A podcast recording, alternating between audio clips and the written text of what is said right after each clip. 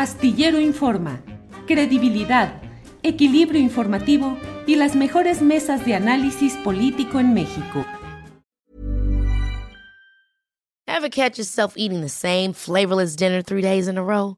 Dreaming of something better? Well, HelloFresh is your guilt-free dream come true, baby. It's me, Kiki Palmer. Let's wake up those taste buds with hot, juicy pecan-crusted chicken or garlic butter shrimp scampi. Mm. Hello Fresh. Stop dreaming of all the delicious possibilities and dig in at HelloFresh.com. Let's get this dinner party started. One size fits all seemed like a good idea for clothes. Nice dress. Uh, it's a it's a t-shirt. Until you tried it on. Same goes for your healthcare. That's why United Healthcare offers a variety of flexible, budget friendly coverage for medical, vision, dental, and more. So, whether you're between jobs, coming off a parent's plan, or even missed open enrollment, you can find the plan that fits you best. Find out more about United Healthcare coverage at uh1.com. That's uh1.com. Pública Netzaí. Buenas tardes. Hola, muy buenas tardes. Julio, no sé si me escuchas bien. Sí, te escucho bien, Netzaí. Muchas gracias. Muchas Netzaí, gracias a ti. al contrario, Netzaí, pues muy interesados en saber exactamente cómo van las cosas respecto a este tema de las acusaciones que ha hecho la señora Isabel Miranda de Gualas contra varias personas, entre ellas tú, eh, señalando pues que hay una, una especie de complot para la entrega de cuantiosas sumas de dinero para que desde estas instancias, entre ellas la Defensoría Pública, se busquen amparos y benevolencia hacia ciertas causas. ¿Qué opinas, Netsai? Bueno, yo creo que en este caso o este argumento que se ha utilizado, Julio, no solamente no se ofrece evidencia sólida, porque creo que si vas a realizar una acusación de ese tipo y en contra de personas honorables como el ministro Arturo Saldívar, pues lo mínimo que deberías exhibir sería alguna evidencia y no decir que tienes un correo electrónico. Pero bueno, independientemente de ese tema, yo sí te plantearía que ni siquiera es un tema verosímil. Es decir, la Defensoría Pública es una institución gratuita, no necesitamos dinero para defender a nadie. Cualquier persona que solicita defensa recibe servicio público gratuito, es, es una institución pues que está aquí para atender los casos de miles de personas. De hecho, la Defensoría Pública atiende prácticamente 100 mil personas cada año y 50 mil de ellas en materia penal. Por cierto, te diría, Julio, que este no es nuestro único caso, atendemos a muchísimas otras personas. No, no porque este caso sea mediático, quiere decir que es el único al que le prestamos atención. Por supuesto que luchamos por Brenda, luchamos por Juana Hilda, pero de la misma forma atendemos el caso, por ejemplo, de Mara, una mujer que acabamos de liberar de Santa Marta, o de Alna, que fue el primer caso que se logró la liberación mediante beneficios preliberacionales de casos locales que está atendiendo ahora la Defensoría Pública. El caso de Gisela, una mujer de 21 años que eh, estudió solamente la primaria, que es madre soltera y que había aceptado transportar en el estómago, imagínate las condiciones de pobreza de la gente, eh, cocaína. Y pues eh, logramos su amnistía, logramos su liberación eh, de Álvaro, este ojalatero que fue acusado de secuestro, y logramos que mediante un cambio de medida cautelar pudiera gozar de su proceso, pero en libertad. Y, en fin, es, es una institución que atiende a muchísimas personas.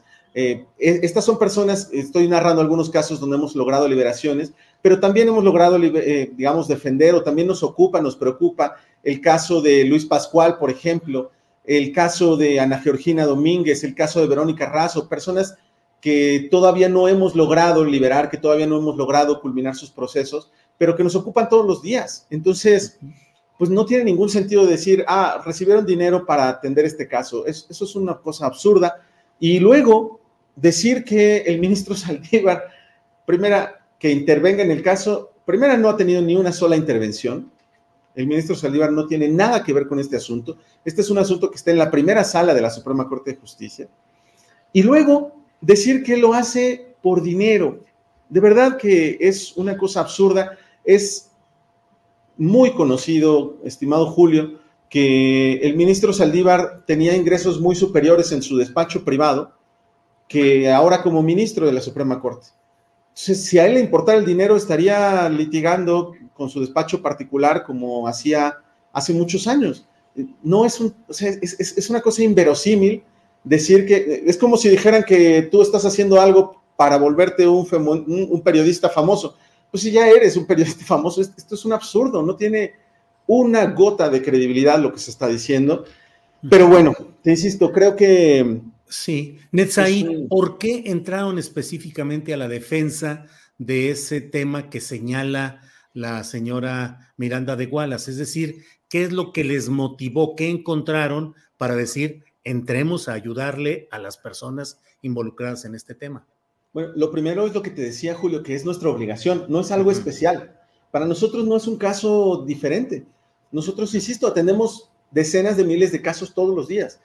Ahora, ¿Es relevante, es mediático? Sí, por supuesto, es un caso muy conocido, por cierto, en gran medida por la exposición mediática que le está dando este actor no estatal, este, esta contraparte, esta víctima indirecta que trata de mediatizar el caso y de forzar a resoluciones favorables a través de espectaculares, ¿no? Pero, pero para la Defensoría Pública este es un caso más, por supuesto, un caso más de injusticia, como los muchos que vemos todo el tiempo, y, un caso de pues una utilización de estereotipos para juzgar a mujeres, de, de muchas injusticias en, este caso, ¿no?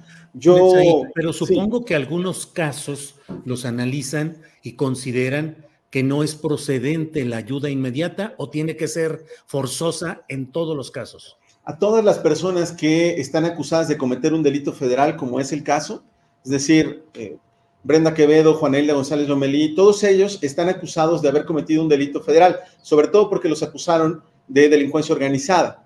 Entonces, todos ellos están eh, representados por la Defensoría porque es nuestra obligación. En, en, principio, no importa quién lo pidiera, es más, no sé si te acuerdas que en las noticias salió hace poco que representábamos a Caro Quintero, bueno, pues claro, porque alguien promovió un amparo sin designarle un abogado y durante una semana tuvo un representante de la Defensoría Pública. Él inmediatamente dijo, yo tengo mi despacho privado, quiero que me lo los designen a ellos y nombraron ya al despacho privado. Pero justo lo que yo te digo es, nosotros no podemos elegir los casos, eso de entrada. Segunda, lo que sí es cierto y lo que sí es relevante es que en este caso hay ciertos matices que hacen que ciertas áreas de la Defensoría lo tengan que atender.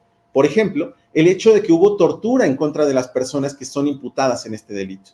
Y en, el caso, por ejemplo, de Jacobo, de César Freire, de personas que están involucradas en este caso, ya existen dictámenes conforme al protocolo de Estambul que demuestran que hubo tortura en estos casos. Y en otros, por ejemplo, en el caso de Brenda Quevedo, está una opinión de Naciones Unidas, del Grupo de Trabajo sobre Detenciones Arbitrarias, es la opinión 45, diagonal 2020, donde la ONU nos está diciendo que Brenda Quevedo fue torturada y que es víctima de una detención arbitraria y que hay que ponerla en libertad y que hay que indemnizarla. Lo, están sosteniendo instancias de expertos que pues valoran estos casos y concluyen que hay una serie de irregularidades en estos asuntos. Entonces, sí, por supuesto que es un caso que tiene matices muy relevantes, que tiene importancia, que se ha vuelto mediático y en el, que en el que hay muchas injusticias. Pero insisto, para las abogadas y los abogados de la Defensoría Pública es un asunto más. Nosotros atendemos decenas de miles de asuntos todos los, los días, todos los años. Entonces, eh, insisto, Julio, no es un caso en el que yo decidí que la Defensoría se involucrara. No, no funcionan así las cosas. Este es un caso como muchísimos más que atendemos. Ahora sí, por supuesto que denunciamos tortura porque hay evidencias, hay indicios, hay pruebas de que estas personas fueron torturadas. Y por supuesto que estamos peleando que este caso sea resuelto por la Suprema Corte. Esto es una noticia creo que muy importante. El hecho de que la primera sala de la Suprema Corte haya decidido atraer este caso, pues es una nota muy, muy, muy valiosa. Yo te diría, Julio, que para mí es muy sospechoso, ¿no? No sé si tú recuerdas que hace unas semanas, unos meses, vimos como el propio fiscal general de la República quería que su caso lo atrajera a la Suprema Corte casi cualquier persona de este país estaría muy contenta de que su caso lo resolviera pues el máximo tribunal del país, el tribunal más imparcial de nuestro México. Sin embargo, este actor no estatal, esta persona, esta víctima indirecta, hizo todo lo posible para que, para que, la defensoría, para que la Defensoría no lograra su cometido de que este caso fuera resuelto por la, por la Suprema Corte de Justicia. Eh, una presión que ahora se, expresa hasta en espectaculares, ¿no? Em, nosotros, por ejemplo, señalamos que este proceso ha tenido una corrupción desde el principio. Eh, aquí estamos eh, señalando que se actualiza un criterio de nuestra Suprema Corte que se denomina el efecto corruptor, es decir, que un acto muy grave desde el inicio del proceso contamina todo el juicio. Y esa contaminación tiene que ver con esta exhibición mediática que se dio para culpabilizar, para realizar un, linchamiento, un juicio o un prejuicio mediático para que se considerara que eran culpables estas personas. Y eso no solamente influye en la opinión pública, influye por supuesto en la, en la presión que viven los jueces y las juezas porque obviamente ellos ya no se atreven a declarar inocente a una persona porque hay un juicio mediático que pues eh, los va a hacer ver a ellos como corruptos, ¿no? O sea, si, ya toda la sociedad sabe que estas personas son culpables, ¿cómo se van a atrever los jueces a declararlas inocentes? Pero entonces lo que te planteaba es, esa corrupción que nosotros señalamos que existió desde un proceso, desde un inicio, pues ahora se está repitiendo. Es decir, si nosotros tuviéramos que probar algo, pues nos están evitando esa molestia y ahora se están exhibiendo, están mostrando cómo pretenden incidir en la opinión de los ministros y de las ministras de la Suprema Corte. Incluso se les dirige a ellos, algunos de esos espectaculares les, les hablan a ellos y les dicen, ministros, ¿van a resolver lo que estos espectaculares dicen o van a resolver lo que quiere Saldívar? Yo no creo que este tipo de actitudes beneficien a una persona este tipo de espectaculares son notoriamente ilegales. Lo que están tratando de hacer es contaminar un proceso, es incidir en la opinión pública y es exhibir a las personas como si fueran culpables cuando todavía no han sido encontradas culpables. Brenda Quevedo lleva prácticamente tres lustros privada de libertad en espera de su sentencia. Es una persona inocente, es una persona que nunca ha sido declarada culpable por ningún juez, ninguna jueza, y sin embargo sigue privada de libertad esperando ahora que este caso llegue pues a la Suprema Corte, ¿no? Y nosotros confiamos en la Suprema Corte. Nosotros esperamos que nuestro máximo tribunal resuelva de una forma correcta, razonable, que, imparta justicia realmente. Y eh, pues lo que se está demostrando es que del otro lado, eh, lo que se pretende es demostrar este poder económico, esta presión y, y esta, eh, pues, linchamiento que se da a través de esos espectaculares, ¿no? Netzai, evidentemente ustedes han analizado y estudiado los casos referentes a estas víctimas de procesos en los cuales está involucrada la señora Miranda de Wallace. Te pregunto, no porque eso constituya una sentencia o una opinión, de los hechos jurídicos que ustedes han analizado, se desprende que hubo realmente la desaparición o secuestro del hijo de la señora Miranda de Wallace? Pues mira, el primer problema de ese caso, estimado Julio, es que no hay, por ejemplo, una evidencia contundente de la muerte de esta persona. Este es un primer hecho que todo el mundo sabe, pero que casi no decimos.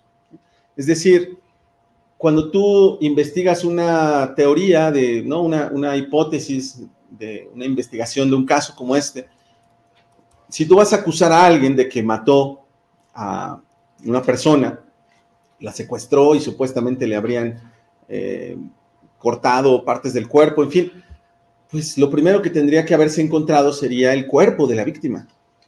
Y no existe. Ever catch yourself eating the same flavorless dinner three days in a row? Dreaming of something better? Well, HelloFresh is your guilt-free dream come true, baby. It's me, Kiki Palmer. Let's wake up those taste buds with hot, juicy pecan-crusted chicken or garlic butter shrimp scampi. Mm. Hello Fresh. Stop dreaming of all the delicious possibilities and dig in at HelloFresh.com. Let's get this dinner party started. Sandra, and I'm just the professional your small business was looking for. But you didn't hire me because you didn't use LinkedIn jobs. LinkedIn has professionals you can't find anywhere else, including those who aren't actively looking for a new job but might be open to the perfect role, like me. In a given month, over 70% of LinkedIn users don't visit other leading job sites. So if you're not looking on LinkedIn, you'll miss out on great candidates like Sandra. Start hiring professionals like a professional. Post your free job on linkedin.com/achieve today. No hay tal cuerpo. Eh, pero además de eso, yo te plantearía, Julio, que hay muchos problemas que resolver en este caso. Y justamente lo esperanzador es que nuestra Suprema Corte ha asumido a traer este asunto para resolver muchas de estas preguntas que subsisten en este asunto. ¿Qué es lo que todavía tiene que definirse? Bueno, primero, debe establecerse un criterio que sea obligatorio para todos los tribunales de nuestro país para señalar qué deben hacer cuando las personas imputadas fueron exhibidas como responsables de haber cometido un delito ante la opinión pública antes de que exista una condena. Esto es muy relevante porque además no solamente se trata de juzgar los asuntos del pasado, sino de entender cómo vamos a enfrentar estos procesos penales hacia futuro. Segunda, la obligación de los jueces de juzgar con perspectiva de género.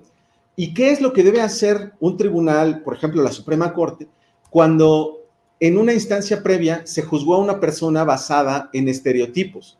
En el caso de Juana Hilda González Lomelí es muy contundente que la sentencia que hoy la tiene privada de libertad es una sentencia misógina, machista, llena de estereotipos, donde dicen que le van a aumentar el grado de culpabilidad porque era una mala madre, porque eh, no se hacía responsable de sus hijos, porque la dejaba encargados sus hijos a terceras personas, porque era una mujer egoísta y ambiciosa. Yo siempre digo, si esos conceptos se aplican a hombres, ¿no? Un hombre egoísta y ambicioso, pues perfectamente podría ser un empresario, en, admirado, ¿no? Y, con deseos de ser imitado por mucha gente, pero eso para los hombres. Pero si la mujer es ambiciosa, si la mujer es egoísta, o sea, si, la mujer no cumple con este estereotipo de madre abnegada que se queda en casa, eh, si no eres eso, entonces te podemos aumentar el grado de culpabilidad en un asunto de secuestro, ¿no? Es más, podemos presumir que eres una secuestradora porque fácilmente tu ambición te va a llevar a secuestrar gente. Eso es lo que está diciendo esa sentencia, Julio. Es algo indignante que ese tipo de sentencias sigan, digamos, teniendo fuerza en este país. Yo también te diría que es indignante, Julio, que las decisiones, las políticas públicas que impulsó Genaro García Luna, el punitivismo que caracterizó a este país, el poder que se le dio a Genaro García Luna sigue teniendo vigencia.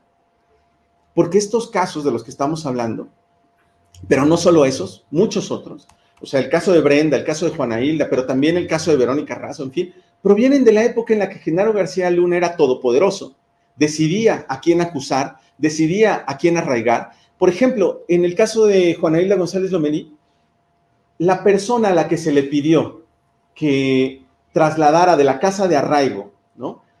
A declarar a Juana Hilda, porque aquí quiero hacer una pausa, querido Julio, y explicarle al auditorio que Juana Hilda declaró dos veces ante las autoridades ministeriales y con presencia de su defensa, diciendo que ella no tenía nada que ver, que esto era un invento, que ella no conocía a nadie de esas personas, que todo esto era una mentira.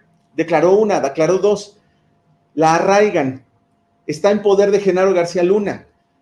Y después de estar arraigada en manos de ese grupo, ¿no?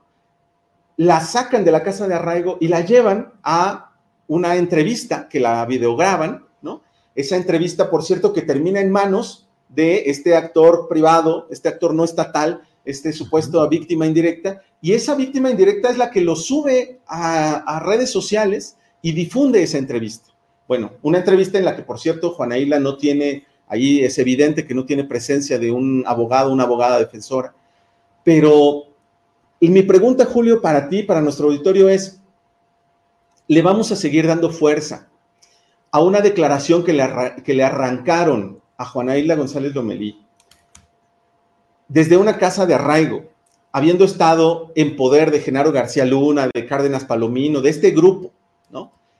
Entonces, después de estar arraigada con ellos, resulta que, ¿sabes qué? Después de haber declarado dos veces que no tenía nada que ver, pues se arrepiente y dice, no, ya, voy a declarar lo que, ¿no? Me voy a autoinculpar.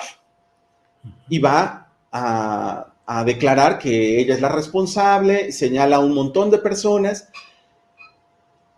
después continúa siendo regada, es procesada, en fin, pero mi pregunta entonces, eh, Julio, es, ¿no recordamos los mexicanos, las mexicanas, quién impulsó el arraigo? ¿Por qué está en la Constitución una figura violatoria de derechos humanos como el arraigo? Por Genaro García Luna. ¿Por qué está en prisión Brenda Quevedo? Por Genaro García Luna. ¿Por qué está en prisión Juana Isla González Lomelí? Por Genaro García Luna.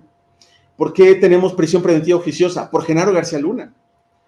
Y vamos a conservar todo ese statu quo, vamos a conservar todos esos procesos, les vamos a dar credibilidad a esos juicios que impulsó esta persona. Yo creo que vale la pena que se revisen este tipo de asuntos, vale la pena que nuestra Suprema Corte se pronuncie sobre este caso. Es muy esperanzador que la primera sala haya decidido traer este asunto. Yo no tengo certeza de que nos vayan a dar la razón, pero me da mucha esperanza que la resolución de la Corte señale sobre qué temas se va a pronunciar, qué tipo de, criterios va a establecer. Te, pongo, por ejemplo, un, digamos, un señalamiento que hace nuestra Suprema Corte. Nuestra Suprema Corte dice que las mujeres tienen derecho a ser juzgadas en un proceso libre de actos de violencia, dentro y fuera del procedimiento, porque en el caso de, por ejemplo, de Brenda, fue víctima de tortura y de tortura sexual. Entonces, las mujeres tienen derecho a ser juzgadas libres de violencia, sí o no, y, qué impacto tiene esto en el proceso. ¿Qué alcance probatorio tiene la existencia de un video donde hay una plática autoincriminatoria, ¿no? Sin la presencia de una persona defensora. El propio proceso concluye que esto no es una confesional, pero le dan valor probatorio como indicio. Entonces, lo que va a resolver nuestra Suprema Corte es ese video que subió a redes este actor no estatal, ¿es un indicio? ¿Eso tiene alguna fuerza? ¿Eso debe generar algún tipo de convicción en los jueces o no? Deberíamos ignorar ese tipo de pruebas que se arrancaron, insisto, con estas prácticas y que arrancó este sujeto, ¿no? Netzai, ¿cuál es el, eh, según los parámetros, ¿Cuál, es la ruta que va a tener la Suprema Corte de Justicia al atender estos asuntos? ¿Cuánto tiempo se llevaría todavía en una estimación? Probablemente tarde todavía algunos meses, estimado Julio, nuestra Suprema Corte en emitir un proyecto de resolución, es decir, habrá alguna de las ministras o ministros de la primera sala que presenten un proyecto para que la primera sala finalmente defina si Juana Isla debe seguir o no privada de libertad. Pero algo también muy valioso de esta resolución, de hecho, si tú me permites, Julio, quisiera compartirla con, tu auditorio y, contigo, ¿no? Es, una resolución que tiene una versión pública, me, encantaría enviártela. Eh, es la Facultad de Atracción 94, diagonal 2022. En esa, en esa resolución, la Suprema Corte señala muy claramente, dice contundentemente que no se pasa por alto, no pasa inadvertido, que Juana Hilda lleva pues tres lustros privada de libertad, ¿no? 15 años. Eh, entonces, lo, que tenemos que lograr, y se, se dice así en la sentencia, es que haya una justicia pronta. Esto a mí me da mucha esperanza, Julio, porque es muy posible que la Suprema Corte ordene la libertad de Juana Hilda.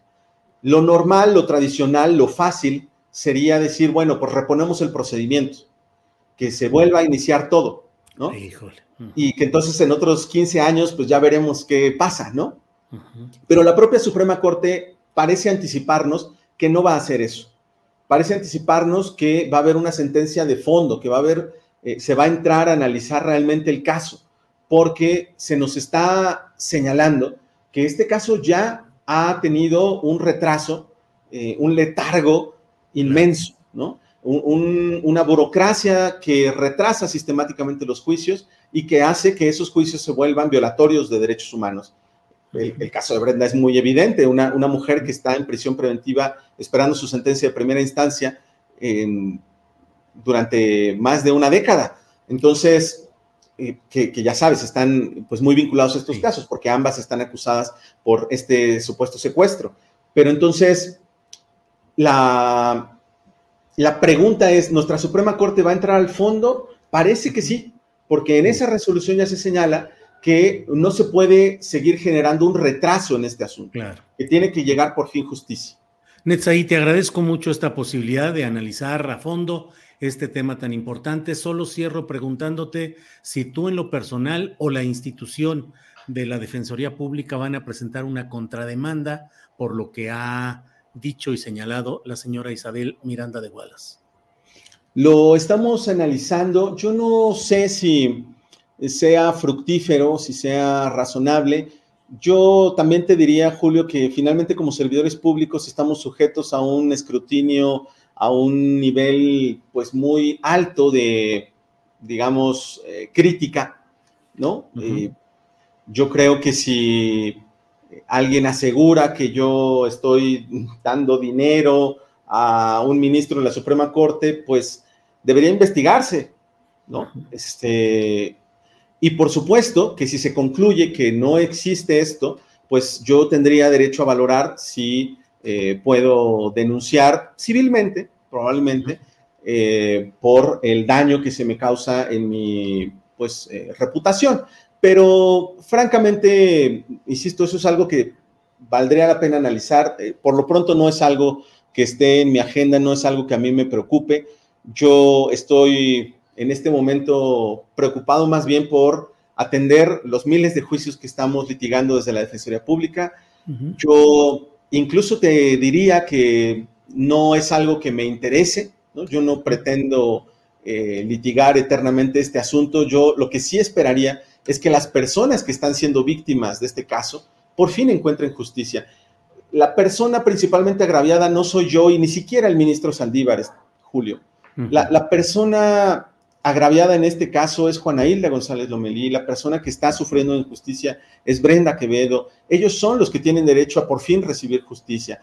Eh, creo que nosotros pues podemos soportar ese tipo de, agresiones que a veces ocurren y que tenemos que eh, saber, digamos, lidiar con este tipo de, acusaciones basados en nuestro trabajo, basados en nuestro, digamos, eh, nuestro prestigio, nuestro, nuestra honorabilidad. Y si esto va a ser investigado, pues eso, insisto, que se investigue. Si, si la Fiscalía eh, General quiere darle alguna credibilidad a alguien que va y dice que recibió un correo, pues bueno, este, que, los, que, nos investigue, ¿no? Pero, pero insisto, lo, importante es lograr justicia para estas personas, lograr que las personas que han estado injustamente privadas de libertad, que fueron víctimas de tortura, que fueron víctimas de un proceso totalmente viciado, por fin logren que se haga justicia a través de la Suprema Corte de Justicia. Netzaí Sandoval, muchas gracias por esta oportunidad de analizar este tema y seguramente tendremos más información más adelante para poder volver a platicar. Gracias por lo pronto, Netzaí. Muchas gracias a ti, Julio. Gracias.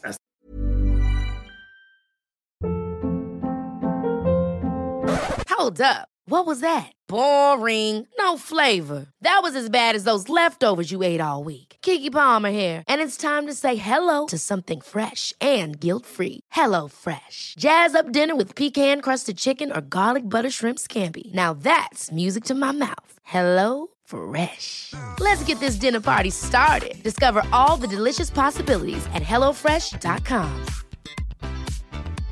En Sherwin Williams somos tu compa, tu pana, tu socio, pero sobre todo somos tu aliado, con más de 6.000 representantes para atenderte en tu idioma y beneficios para contratistas que encontrarás en aliadopro.com. En Sherwin Williams somos el aliado del PRO.